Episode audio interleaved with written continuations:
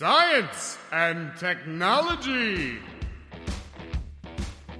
Estamos on com mais um Ciencion. Hoje vamos falar sobre Einstein com o professor Nelson Studart. Eu sou Pedro Altreto, professor aqui da UFBC, e vou citar o próprio Einstein a Paul Ehrenfest. Já há dois meses vagueio nesse hemisfério, como um viajante da relatividade. Aqui é um verdadeiro paraíso e uma alegre mistura de povos. Eu sou o Célio Fernando, professor também aqui da UFABC e estou louco para saber mais sobre as aventuras de Einstein. Meu nome é Arthur, eu sou aluno aqui da UFABC e como dizia Einstein, a vida é como andar de bicicleta. Para manter o equilíbrio, nós precisamos continuar nos movendo. Verdade, hein? Então, lendo uma das muitas citações de Einstein, descrita pelo nosso próprio convidado aqui em artigo para a Sociedade Brasileira de Física, eu acabei me lembrando dele próprio, do professor Nelson Studart. O Einstein disse uma vez, né? O objetivo da educação deve ser treinar indivíduos capazes de ação e pensamento independentes, que, no entanto, encarem o serviço à comunidade como sua maior realização de vida. Esse discurso foi feito pelo Einstein na convenção da Universidade Estadual de Nova York. Isso me parece muito o nosso convidado de hoje, o professor Nelson Studert, que já esteve aqui com a gente, que é físico, uh, esteve com a gente em dois programas passados, contribui há décadas com a divulgação científica e é um dos pilares da nossa divulgação de física, sendo editor e criador de diversos jornais e revistas. O professor Nelson ele é doutor em física pela Universidade de São Paulo, com pós-doutorado em Harvard. Ele desenvolveu a carreira acadêmica dele na Universidade Federal de São Carlos e foi professor visitante da Universidade Federal do ABC. Primeiramente, professor, muito obrigado de novo por estar aqui com a gente. É uma honra e um prazer tê-lo aqui. E como eu digo, né, é, tem pessoas e quando você começa a conversar com ela, que você percebe que tem partes da, da física, da história da física no Brasil,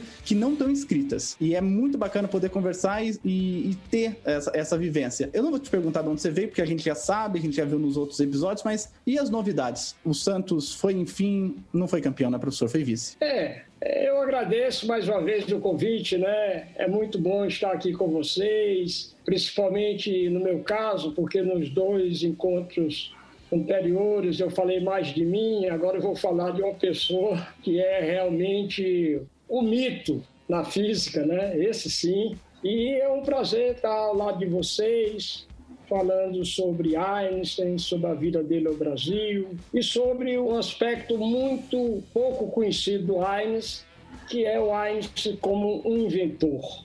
Muito obrigado pelo convite e eu espero que agrade ao público ouvinte do Ciência On. É, sempre agrada. E esse primeiro bloco a gente sempre faz uma pergunta mais pessoal pro convidado, né, pra, da nossa cabeça. E eu citei aqui uma frase do Einstein que quando eu li eu lembrei muito de ti. O seu desejo sempre de fazer divulgação científica. Isso nasceu quando? Eu não saberia precisar exatamente quando nasceu, né? Talvez o fato de que eu gosto muito de história, da física, o fato de que eu sou um leitor de revistas científicas, sempre fui. E o fato da minha própria personalidade, né, de falar bastante, de conversar, né? Então talvez isso tenha me motivado a falar sobre, a fazer divulgação científica, né? Talvez seja isso. E depois que a gente começa, é difícil a gente parar, né? Verdade. A nossa entrevista hoje é baseada em diversos artigos do professor Nelson Studers, publicados na Física, ah, na Escola, artigos para a Sociedade Brasileira de Física. Todos os links estarão na descrição deste episódio. Então vamos escutar mais sobre Einstein logo depois a vinheta do Ciencion. Science and Technology.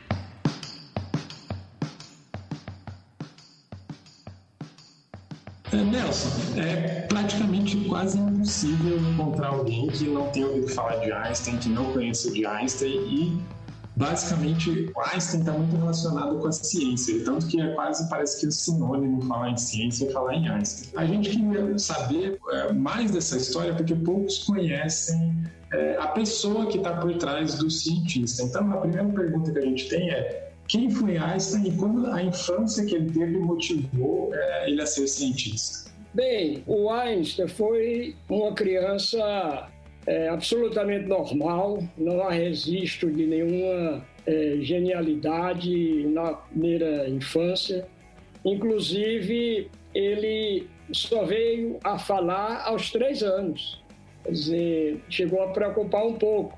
Mas ele antes de entrar na escola, ele foi um garoto muito curioso, né? Tem a célebre descrição dele de quando ele, o pai dele deu uma bússola, né? E ele ficou realmente maravilhado e essa experiência com a bússola causou uma impressão, segundo ele, muito profunda e duradoura, né? Quer dizer, uma coisa que não tinha a interação de contato, né? Interação à distância e aquela agulhinha movendo-se, aquilo causou. Ele tinha quatro ou cinco anos. Depois ele disse que encontrou lá aos 12 anos um livro de geometria plana de Euclides que o maravilhou, né? Ele começou a, a ver coisas mais abstratas, né? Ele leu livros de divulgação científica, né? Que eram os livros populares sobre ciências da natureza. E ele tinha um hóspede lá, quer dizer, um hóspede eventual, que uma vez por semana, que era um estudante de medicina judeu, chamado Talmud, que tirava muitas dúvidas dele. Então, na realidade, assim, até essa época, ao curso de nossa conversa, nós vamos ver onde é que começou a aparecer alguns lampejos, digamos assim, do Einstein um pouquinho mais na adolescência, né? Então, ele ficou aos nove anos, né? ele entrou no ginásio, Wittpold Ginásio, ele entrou lá aos 9 anos e ficou até os 15 anos. E aí, aos 15 anos, né, os hormônios foram aparecendo. Ele achou aquilo, um, vamos dizer assim, meio, meio sacal, né, em Berlim, em, desculpe, em Munique, estava em Munique estudando. E aí ele achou que os professores muito autoritários, etc. E aí começa o primeiro primeira característica da personalidade dele, né? O estudo independente, né? Então ele foi ao médico, pediu uma licença médica tal e ó pulou fora da do ginásio e foi encontrar o pai e o tio que haviam se mudado um pouco antes para a Itália, em Pavia. E aí, em Pavia, eu acho que desperta nele a curiosidade mais aguçada para tratar dos assuntos que nós vamos considerar hoje, que são a invenção em Einstein. Explicou, expliquei direitinho aí a infância até os 15 anos. Sim, deu, foi bem, bem bacana. E é importante lembrar que ele deu uma escapadinha do, do colegial, mas não foi para ir para Gandaia, né? Ele foi, ele continuou interessado, ele só tinha, como você mencionou, essa, essa, essa vontade de aprender sozinho. Não, mas ele foi vagabundo mesmo. Eu vou contar para você.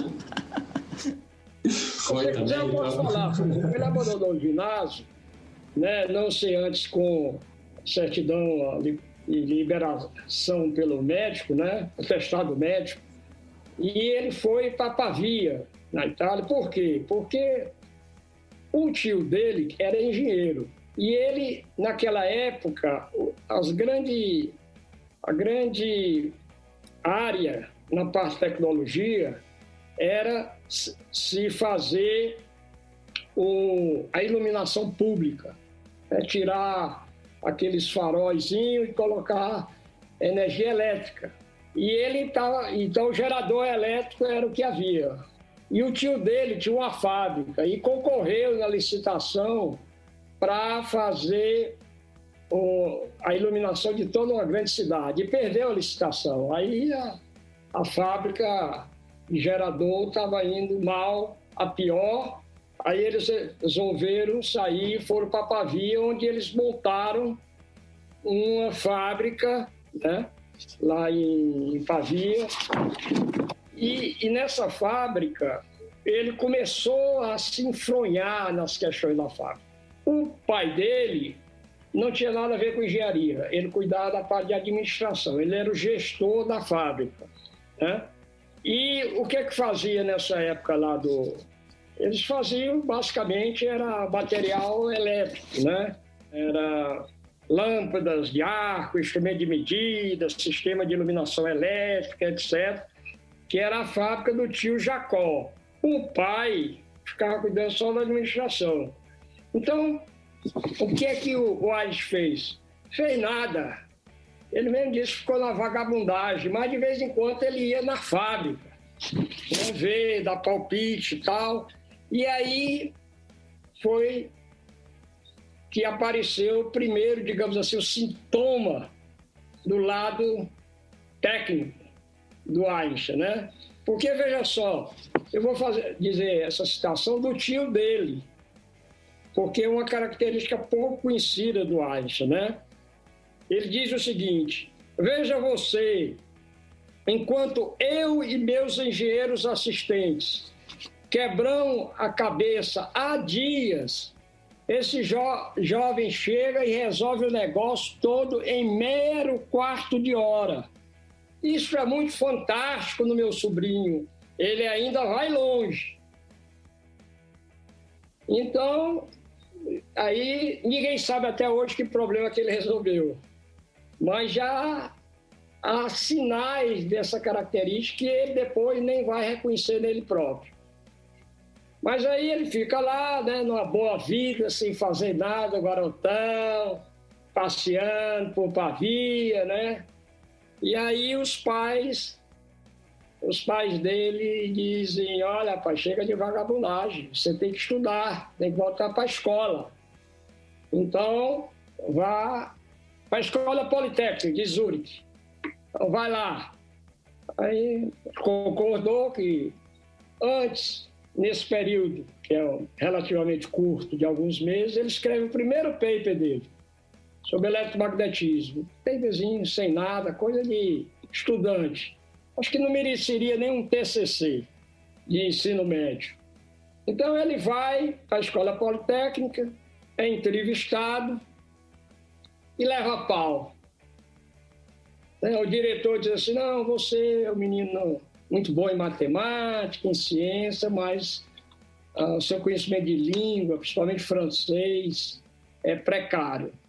Então você vai fazer o seguinte: você vai terminar o ensino médio, né, numa escola suíça, no condado de Aarau, né, que ficou famoso, daí o tal do paradoxo de Aarau. E ele já tinha 16 anos tal, e ele vai terminar o ensino médio lá, porque o diretor disse: oh, se você quer dar o ensino médio, não precisa vestibular, nós não temos vestibular aqui na escola. Aí você vai, daqui a um ano você entra.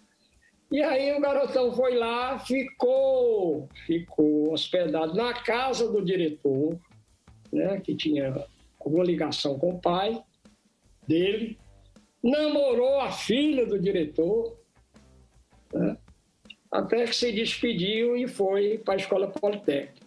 E é curioso, vocês sabem o que é que o Einstein queria fazer na escola politécnica?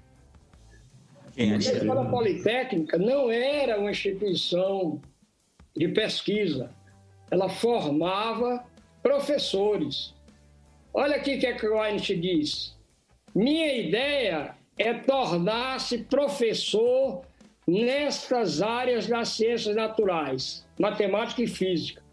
E escolherei a parte teórica dessas ciências. Existem razões que me levam a esse plano essencialmente um talento especial para o pensamento abstrato e matemático e uma ausência de fantasia, de imaginação e talento prático.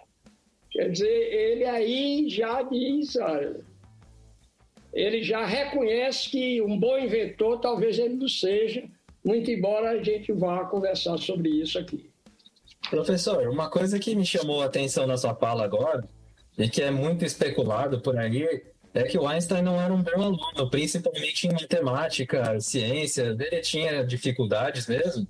Não, isso é, isso é, é papo. Isso é, é aluno incompetente ou preguiçoso, né, que se mira no lado, é, digamos assim, mais, mais é, mais glamuroso do Einstein, né? O cara precisa estudar, até agora primeiro precisa ser Einstein, né? Mas não é verdade. O que o Einstein gostava era de ir para a aula, né? Não ir para aula porque ele tinha um amigo que tomava nota de todas as aulas e ele ia estudar. E ele achava as aulas muito chatas do Weber, que era o professor de física Então, o que, que ele ia fazer? Ler Maxwell, coisas que não eram discutidas na escola. E nas notas, não é verdade. A princípio, houve uma grande confusão com relação à nota por causa do sistema. O sistema é, é, alemão e suíço, até hoje a nota máxima é 6. Enquanto quando vira o boletim dele 5,5, 5,8, 5, até ela era um péssimo aluno, né? Não, era muito bom aluno. Agora, não ia para aula, né? Quer dizer, se indispôs com, com o chefe lá, o professor Weber, que era o dono da cadeira tal, né? Isso repercutiu também depois, que ele não conseguiu emprego aí, etc. É, bem legal. E para falar um pouquinho mais do Einstein, principalmente do, do trabalho dele, as pessoas elas conhecem muito essa imagem do, do velhinho que tem bigodinho branco, a língua para fora, cabelo bagunçado, mas talvez é, não seja tão conhecida assim as obras do Einstein, né? Então, o que, que deixou Einstein famoso? Quais são as obras pelas quais ele é conhecido? Sem dúvida nenhuma, né? o Einstein provocou, digamos assim, duas grandes revoluções, né? É, ou três, eu, eu gosto de dizer três pelo menos, né? A primeira deles foi a teoria da relatividade restrita, de 1905, que na realidade ele mesmo reconheceu que aquela teoria da relatividade ia sair, porque os físicos chegaram muito perto dela. Poincaré, é, o próprio Lawrence. Então, o que ele fez foi com um pensamento muito é, diferente de fazer uma teoria de princípio, né? É, porque o Lawrence pegava era uma teoria de matemática para explicar aqui uma coisa e outra, não, princípio. Estabeleceu dois princípios, dois postulados e daí saiu todo o que o Poincaré e o Lawrence já tinham pensado. Né? Então, essa foi uma grande sacada, digamos assim, do, da relatividade. E com essa concepção de espaço-tempo, né? o tempo é tão é, relativo, quer dizer, na realidade ele trocou dois absolutos, né? o tempo pela velocidade da luz. Né? E isso mudou a concepção de espaço-tempo. E aí que ele foi mais, digamos assim, confrontado né, pelos filósofos, etc. Né? E uma coisa muito importante, nessa teoria não precisava de éter, do éter luminífero. Né? Então isso balançou muito as estruturas da parte da filosofia, etc. Né? Então esse foi um grande papel. Outro que eu acho, como ele, revolucionário, foi uma nova imagem sobre a luz. Né? Ao invés da luz ser uma onda eletromagnética, como fez por Max, a luz poder ser entendida também de uma forma localizada, ao invés de ser uma onda, ela ser pacotes de energia localizados no espaço, que ele chamou de quantum de luz. Então, é isso aí. E depois, obviamente, a relatividade geral, que é tida realmente como talvez o, uma das teorias mais bonitas que o homem já concebeu. É claro, ele teve também a questão do movimento browniano, né? porque você sabe que foi através do trabalho movimento browniano de 1905 que os energeticistas que achavam que não existia átomos, ou seja, a realidade dos átomos, eles achavam que o átomo simplesmente é uma concepção, é um modelo, eles não existem. Com o cálculo do Einstein, o cálculo do coeficiente de fusão mostrou para o Perrin que os átomos existem realmente. Isso foi um grande avanço na realidade. E é curioso porque isso é realidade dos átomos e nós vamos discutir aqui as, a realidade dos quanta de luz, ou seja, dos fótons, que aí já no seu paper de 1925 no Brasil. Então tem a realidade dos átomos e a realidade dos fótons, né? Então, agora o Einstein é tão importante que mesmo quando ele não acertou, como no paradoxo do Einstein, Podolsky e Rosen, ele criou um frisson tão grande na física, né, que veio provocar toda a questão dos fundamentos da mecânica quântica, interpretação da mecânica quântica, né? A questão do emaranhamento quântico, tudo isso que ele, de alguma maneira, nasceu a partir da proposta dele de 33. Trabalhou bastante tempo também na unificação dos campos, né? Que pois é, isso aqui deu... eu escrevi, Pedro, como o fracasso. Ninguém é feito só de glória, né? Ele batalhou muito, né? Mas não se foi muito além, quer dizer, se foi além com eletrofraca, etc., já dizer, mas o que ele queria mesmo era o eletromagnetismo com a gravidade. Esse aí nós não chegamos ainda. É claro que naquela época não tinha é, força nuclear fraca. Então ele queria era eletromagnetismo e gravitação, unificação. Isso aí ele falhou, não conseguiu. Science and Technology agora a gente vai falar sobre as invenções, o Einstein inventor. Quando que ele começa a inventar? E você tinha dito que ele não gostava muito de coisas práticas, né? Ele tinha ido mais para teoria. Quando que ele sugere fazer alguns experimentos ou alguns inventos? Olha, tem dois motivos. Primeiro, o motivo que eu vejo é que não conseguiu emprego como professor. Né? Procurou, ficou louco atrás, mandava carta, o pai mandou carta para os amigos, etc. E não conseguiu. Mas o, o Maurice, que era o amigo dele, através do pai, etc., conseguiu esse emprego de perito técnico, né? quer dizer, avaliador técnico no escritório de patentes de Berna. Aí não tinha jeito, foi para lá. Né? E nesse período, ele, o que é que ele fazia? Fazia tudo que nós dissemos agora, né? em física, mas ao mesmo tempo ficava dando parecer especialmente na área de, do eletromagnetismo, que era o quente da época. O diretor logo percebeu que ele manjava disso aí. Então, todas as patentes dessa área passavam para ela, né? Porque, olha, eram muitas tecnologias elétricas naquela época, né? Telefone, ano, telegrafia sem fios e, de preferência, uma coisa desafiadora que era a sincronização dos relógios e todas as estações. Né? Você tinha que ter um sistema de sincronização de relógio perfeito. Daí, né, vem o tal famoso suíço, que passa o relógio ali passa na hora. Então, essas eram as patentes que apareciam. Mas, infelizmente, nós não temos nenhum parecer dele, porque em 1924, quando, passou, quando passaram um certo número de anos, era obrigatório pela lei suíça queimar tudo. Só para saber o ano que ele trabalhou nesse escritório de patente?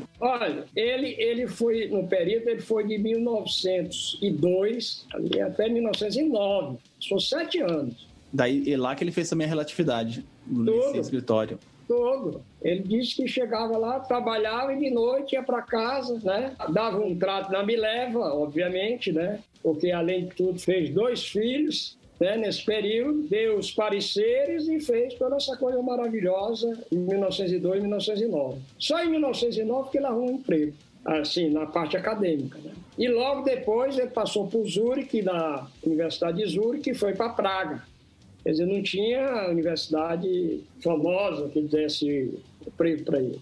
Entendi. E quais foram os, os, os inventos dele?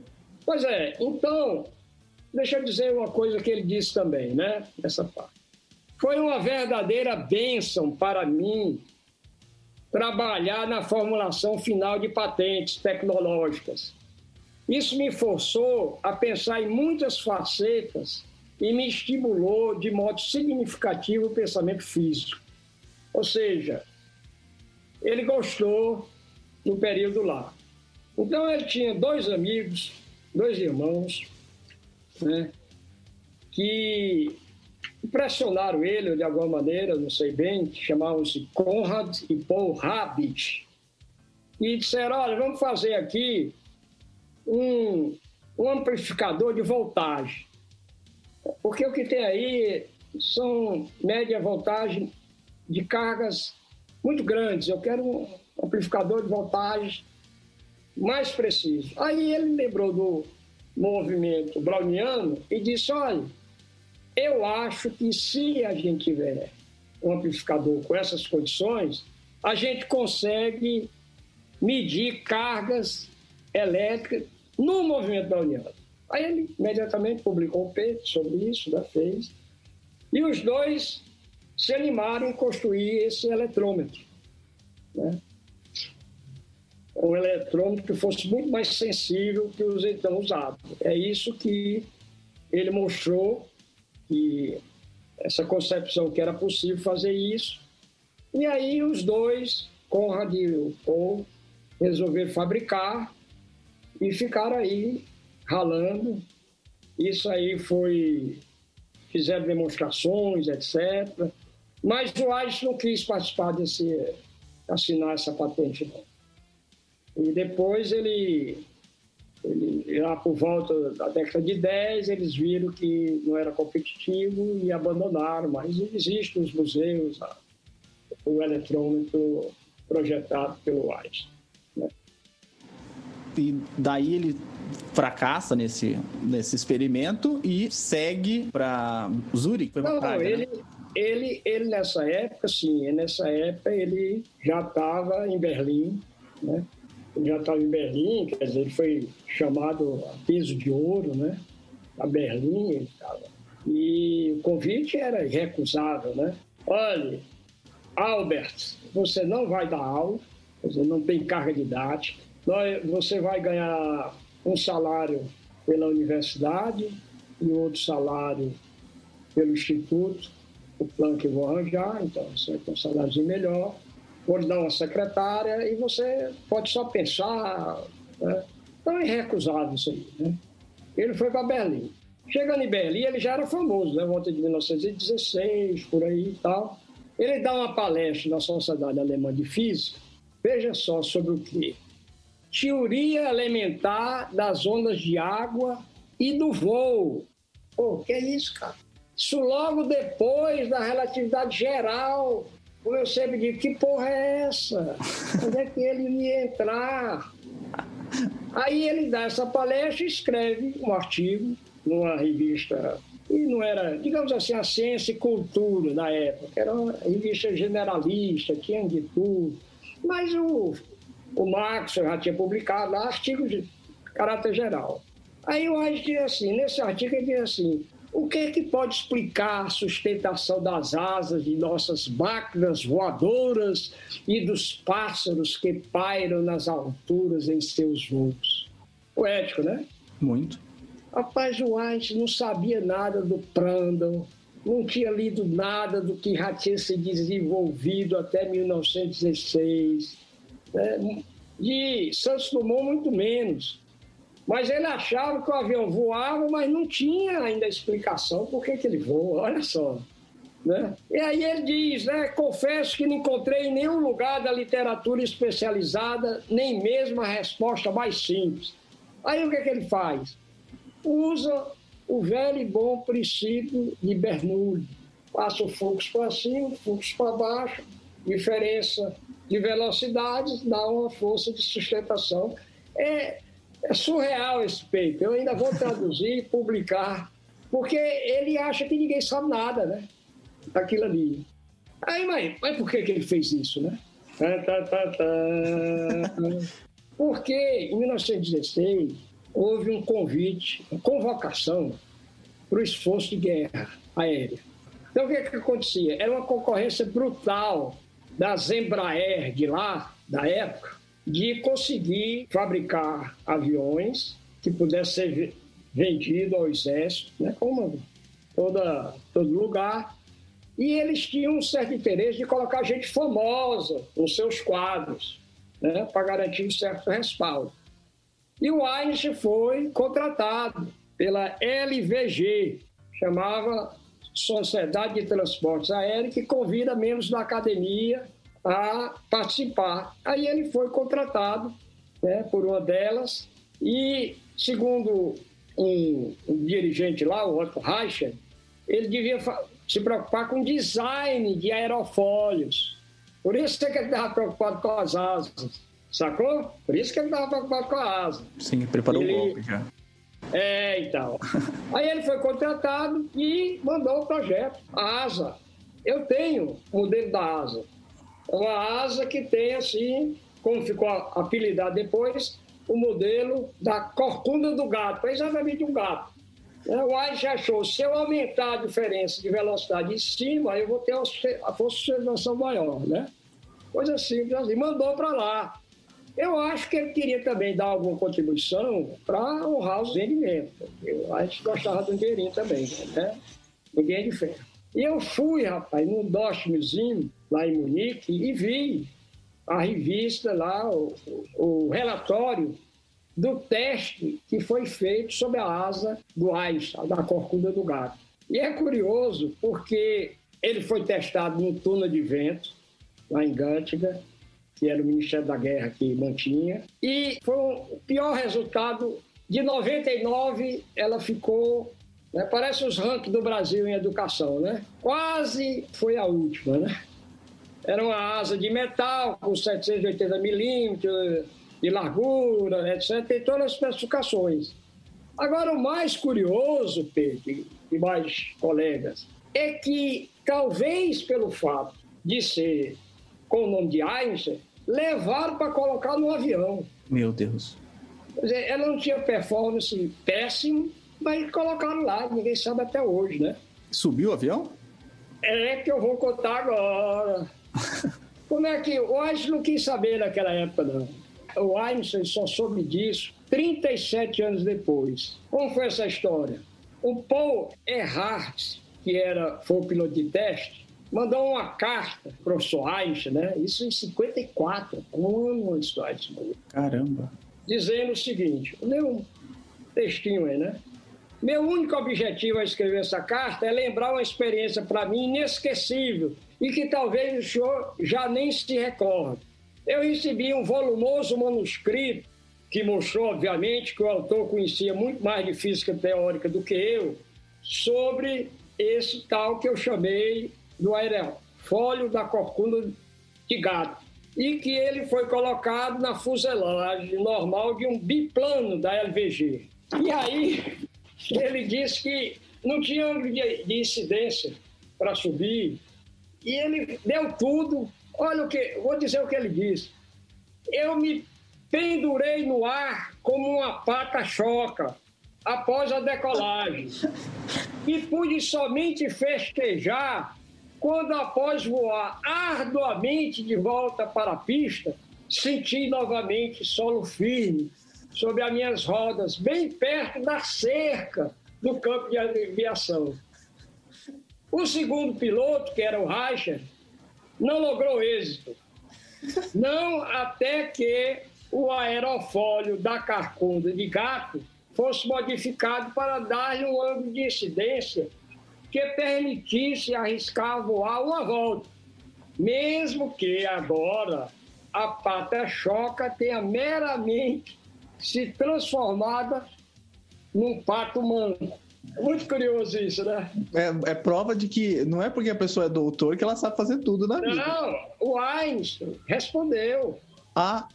Respondeu muito afetuosamente, dizendo assim: olha, em setembro de 54, cara, ele morreu em 55. Ele respondeu assim: olha, embora seja provavelmente correto que o princípio de voo possa ser simplesmente melhor explicado dessa maneira, ou seja, pelo princípio de Bernoulli, isso não significa que seja sensato construir uma asa desse modo.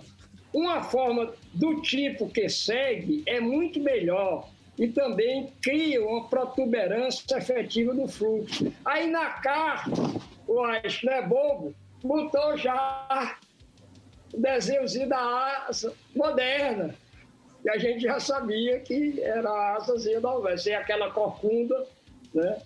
Aí ele diz no final, devo admitir que muitas vezes me envergonho das minhas tolices. Bacana, hein? Você colocou a vida dos pilotos em risco. Mais doidos eram eles, né? É, piloto de teste é para isso. Né?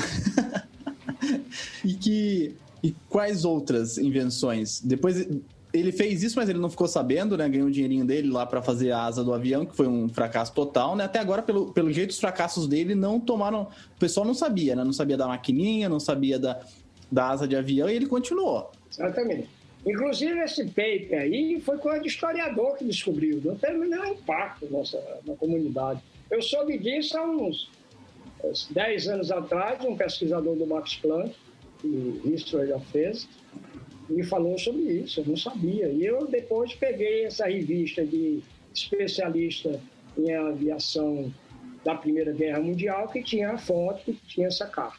Né?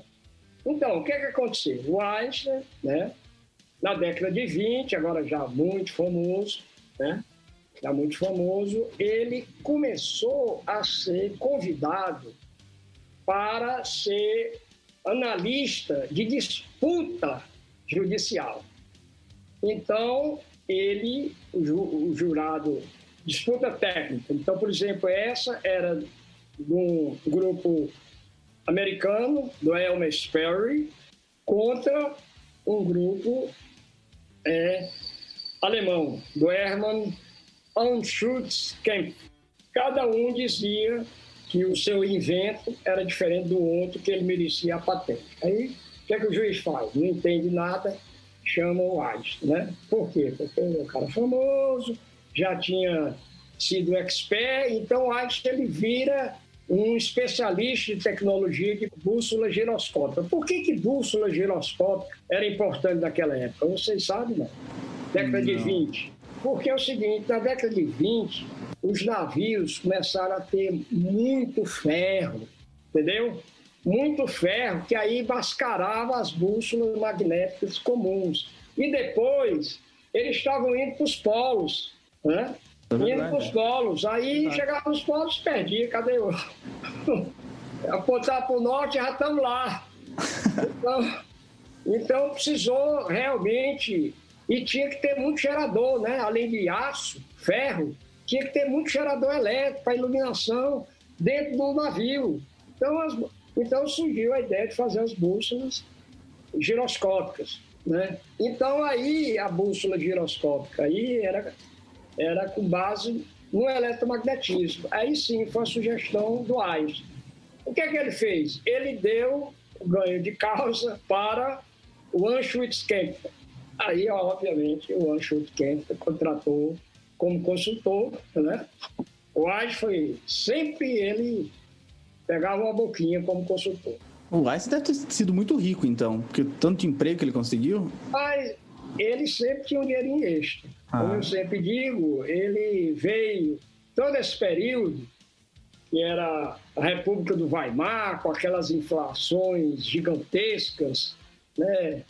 dantescas, muito piores do que no tempo do Sarney aqui, uma coisa assim que você entrava para comer um lanche, tomar uma bebida, quando saía já estava dez vezes mais cara, etc. Né? Esse período, depois da Primeira Guerra da Alemanha, não há registro, pelo menos que eu saiba, que o Einstein tenha se preocupado com isso. Né? E tanto que ele ganhou o prêmio Nobel, deu integralmente para a mulher, a Mileva, com acordo de divórcio, mas ele que ficou administrando o dinheiro da Mileva. Então ele era versado nessa questão de onde aplicar o dinheiro, etc. Né? Ele pelo que eu saiba, nunca teve problemas financeiros, né? Então, qual foi? Ele começa a ser consultor e qual foi a grande ideia dele? Foi onde colocar essa essa bússola giroscópica. Aí então ele inventou um esquema, uma armadura que funcionava é, de, um, de uma maneira eletromagnética que flutuava a bússola giroscópica. É, então, essa foi a grande sacada dele. E o Kampfer ganhou muito dinheiro com isso. O Einstein continuou recebendo os royalties. Né? E é curioso, né, para a gente ficar mais sabendo das histórias do Einstein, quando ele imigrou para os Estados Unidos, ele continuou recebendo. É 33. Aí, o Hitler subiu o poder, a primeira coisa que fez foi o Ancho de Kent que era judeu, fugiu para a Holanda, ou para a Bélgica, não me lembro. E deixou de pagar os olhos. E o Age mandou uma carta, aí tem essa carta. Pô, cadê meus olhos? Aí, tá. aí o, o Herman disse assim, cara, nós falimos. Isso aí. Science and Technology. Essa bússola giroscópica não, a gente não usa hoje. É, eu acho que pode ter aperfeiçoada, mas eh, pelo menos isso foi na década de 20. Depois, todos os navios da Marinha de Guerra, exceto a, a, a japonesa, usavam isso aí, essa, essa, essa.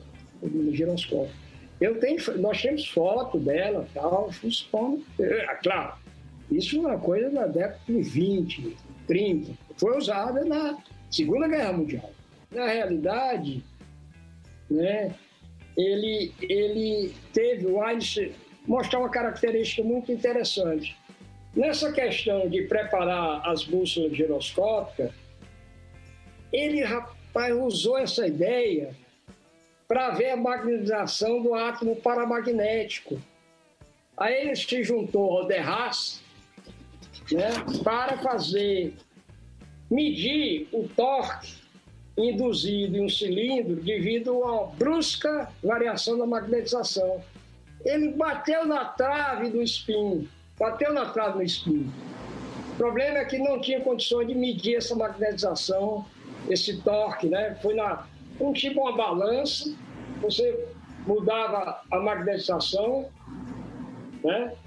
E ele achou que podia medir o, o espinho. Na época não tinha ainda o espinho, mas para ver a precessão induzida pelo esporte, o tipo de precessão de larva, etc. O Abraham, inclusive, Abraham Paz, no livro dele, inclusive mostra a conta do Einstein, etc. Mas como mediu errado a medida, eles abandonaram isso. Ou seja, vindo da experiência, da, da técnica para a física básica para a ciência básica. O Einstein nunca esqueceu isso. Ah, e Nelson, você comentou agora que o, Einstein, tipo, as bússolas dele foram usadas na guerra e tudo mais. Você vendo pela, pelas invenções dele, como ele lidava com isso, você diria que o Einstein ele é um pacifista ou ele não tinha nenhum problema em fazer coisas com esse fim? Não, eu, eu acho, sério, que, que não. Ele foi um grande pacifista, né? Apesar desse pecadilho aí da Primeira Guerra. A segunda não, porque a segunda foi no, nos anos 20, ele colocou uma bússola é, giromagnética, né? Então, baseada no princípio físico, etc. E na, década de 20, por aí, até 30, tinha esse período de guerra. Então foi usada depois, mas sem essa preocupação. Agora, eu fiquei muito chocado quando vi primeiro esse artigo do Einstein 16, porque nessa mesma época ele escreveu, ele escreveu um, um contramanifesto dos cientistas alemães a favor da invasão da Bélgica e da Holanda na Primeira Guerra Mundial. O Planck assinou, 83 assinaram. E ele, junto com um amigo, que era um médico, Georg Nikolai, fizeram um manifesto. Mas aí só quatro pessoas aderiram. Mas era um manifesto contra a guerra. Né? Então, eu acho que essa questão do, da, da ASA foi mais o seguinte: ele foi consultor.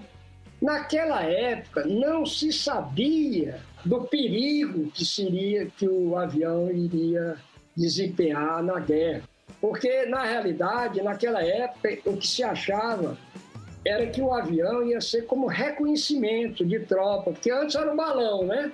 Na Guerra do Paraguai se usou o balão, né? Mas o balão voava abaixo, o pessoal dava um tiro e acabou o balão, né?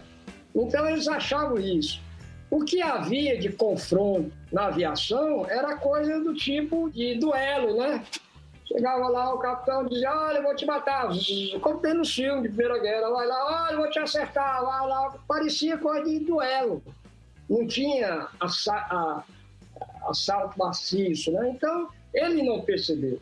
O Santos Dumont percebeu. Quando o Santos Dumont visitou nos Estados Unidos a fábrica de aviões, ele disse, nossa senhora, esse negócio vai dar merda. Porque passou a ser uma produção assim incrível para fins realmente militares. Então, eu, eu acho que, eu, digamos assim, eu perdoei o Einstein por esse pecadilho, porque eu não, não havia realmente uma intenção de participar de esforço de guerra. Ele não foi um Henrico Fermi, né, de fazer a bomba. Não, ele foi lá e. Professor, faltou uma, um, alguns experimentos ainda do Einstein aí para a gente comentar. É, qual que é o próximo nesse calorão? Olha, foi o seguinte, contas que o Einstein, ele, é, ainda na década de 20, famoso, dizem, ninguém sabe direitinho, que leu no jornal a morte de uma família inteira por envenenamento de gases tóxicos que está vazando dos refrigeradores. Ou seja, naquela época, como é hoje, eram compressores mecânicos, né? Que usavam gases que iam resfriando, aquele ciclo que todo aluno de termodinâmica, etc., aprende. Mas os gases eram tóxicos, perigosos, né? E depois faziam muito barulho. E depois o Ed queria ganhar dinheiro. O pessoal acha isso. Então, o que é que ele fez? Ele, ele projetou uma, uma bomba eletromagnética e fazia funcionar através de um metal líquido, né? baseado em amônia, o que fazia, sob um campo eletromagnético alternado, ele fazia o papel do pistão, para mover o pistão, né? Então ele fez isso aí, fez isso aí com Szilard, o Léo Szilard, aquele mesmo da carta famosa dos Estados Unidos, para ir do E igual a MC2. E esse projeto foi vendido para a Electrolux, né? mas nunca, nunca foi, a patente nunca foi levada adiante, nunca foi, foi produzido um protótipo, temos até uma foto, mas era sem dúvida nenhuma uma, um, uma, um refrigerador que a gente pode chamar um refrigerador ecológico, né? porque não usava gases.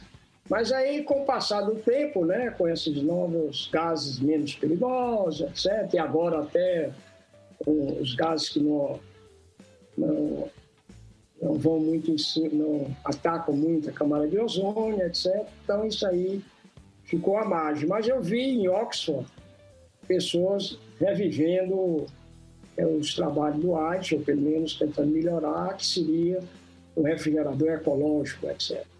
E esse refrigerador, numa tese de doutorado do cara de engenharia elétrica, nos Estados Unidos, funcionou realmente razoavelmente, mas possivelmente com desempenho muito ruim. Então, essas são as contribuições. Mas o Einstein, na realidade, de 1928 a 1936, ele patenteou muita coisa. Essa máquina refrigerante, aperfeiçoamento dessa máquina, é, até uma câmara autoajustável de intensidade de luz, uma câmerazinha elétrica. Né?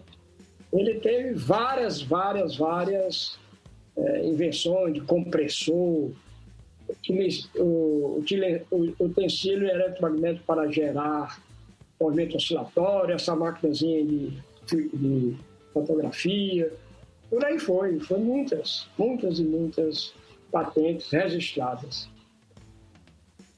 E a última, isso é curioso, porque a última de 36, com Gustav Buck, foi a única que ele usou o efeito fotoelétrico. Porque incidia luz e virava uma correntezinha, etc. Mas nem se sabe se, se a patente foi fabricada. É, no fundo, pelo que eu entendi, então, talvez ele tivesse que se escutar, se escutado naquela carta que ele mandou, né? Por que ele tá escolhendo teoria, né? Apesar que ele ganhou dinheiro, né? É, claro. Não, o Einstein, ele, digamos assim, ele era um cara smart, né? Os americanos, um cara esperto, né? Ele ao mesmo tempo agora é, com a capacidade de trabalho incrível, né? Porque e uma genialidade incrível. Isso aí, mas ele disse, eu não tenho um talento prático. E não tinha mesmo, né? Era um pensamento muito abstrato, né? Mas voltando à sua pergunta, essa questão do pacifismo, já na década de 50, né, ele participou com, com Bertrand Russell, né, do famoso manifesto, é, tem até um artigo na Física da Escola, escrito pelo Fernando Souza Barra, em que ele apoia assim, o desarmamento nuclear, ele é contra qualquer proliferação de armas atômicas, ele participa das conferências Fogo Wash, que existe até hoje, pelo banimento de armas nucleares. Ele gostava muito do Gandhi, assinou embaixo muitas das ideias do Gandhi, né? Então ele tinha essa característica né? muito forte de atividades pacifistas, né? Professor, então, como o professor Pedro colocou, parece que a melhor invenção de Einstein, no fim das contas, foram as próprias teorias dele, né? Mas teve alguma teoria que ajudou em alguma invenção que é útil para a gente hoje em dia?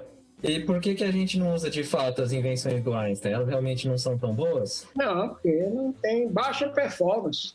Né? Hoje em dia, você usa ah, o, o efeito fotoelétrico né? não como ele propôs, né? que aí sim é o efeito fotoelétrico. Eu discuto muito com meus alunos. É o efeito fotoelétrico para gerar os pixels. Aquele sim, aquele é que é o efeito fotoelétrico. Negócio de porta, abrindo, não sei o quê, isso aí foi no começo. Ninguém vai usar, passar outra luz ultravioleta, tem sensores muito mais simples. Né?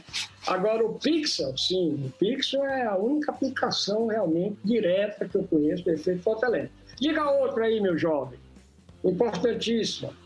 É, satélites? Exatamente. GPS tem que ter relatividade geral, porque você tem o atraso devido à relatividade restrita, que é o fato do satélite estar com velocidade, mas também você tem o, o atraso devido à gravitação, né? Então, efeito fotoelétrico aí. E, e essa questão, ele não inventou, vamos tirar aqui, mas a proposta dele da emissão e absorção, emissão estimulada, é o laser. Mas não vamos dizer que ele fez isso pensando no laser. É, simplesmente foi um mecanismo que ele descreveu atômico e muito tempo depois né? Isso é um conceito ótico, né? que passou muito tempo, não, desculpe, o conceito do foco, que passou muito tempo. Né? Eu fiz 40 e tantos anos de física, trabalhando com física, nunca a luz que incidiu sobre o meu material era foto, incidia era onda eletromagnética, porque é importante na mecânica quântica é a quantização de, da matéria. Mas agora, né, recentemente a ótica quântica, é o computador quântico, não sei o quê, aí sim é preciso o conceito do fóton, mais especificamente, que é a fotônica. Aí essa é com inúmeras aplicações. Então, chegando ao final, professor, do programa sobre Einstein e as suas invenções, que deu para o pessoal perceber talentos de Einstein e os seus fracassos, claro, como todos nós temos. Queria que você deixasse uma mensagem para os alunos do ensino médio ou para os ouvintes aí que estão querendo prestar vestibular, vir para a universidade. O que eu posso dizer realmente é que para passar no vestibular, é uma competição. O vestibular é uma competição que você tem que encontrar uma, uma qualificação especial, né? não é nem para você entrar na universidade.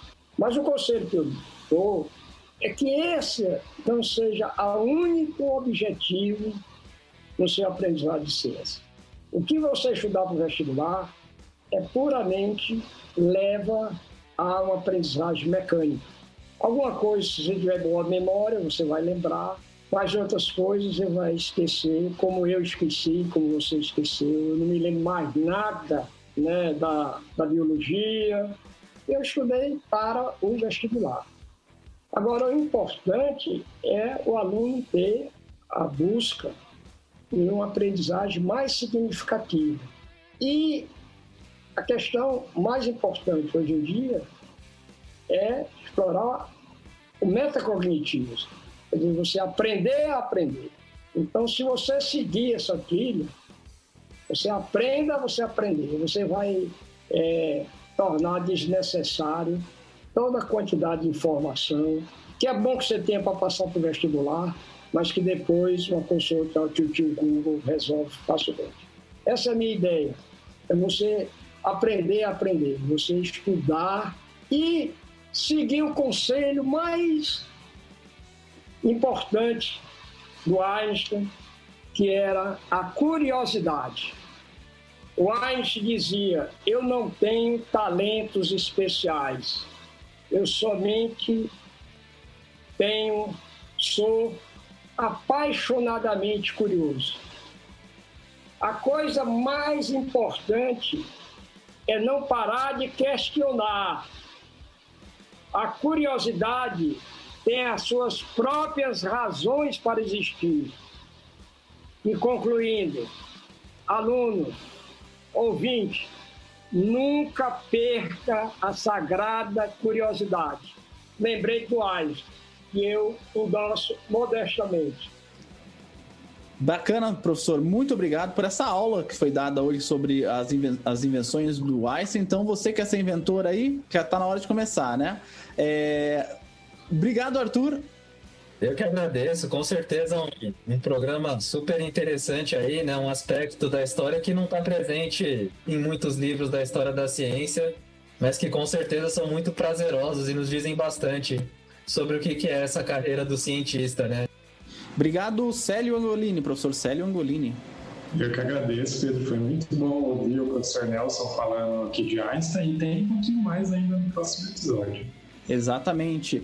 Obrigado, professor Nelson, e obrigado a você que está ouvindo o Ciencion. Não esquece de seguir a gente lá nas redes sociais, Facebook, Twitter e Instagram. Voltamos a qualquer momento. Até mais. Tchau.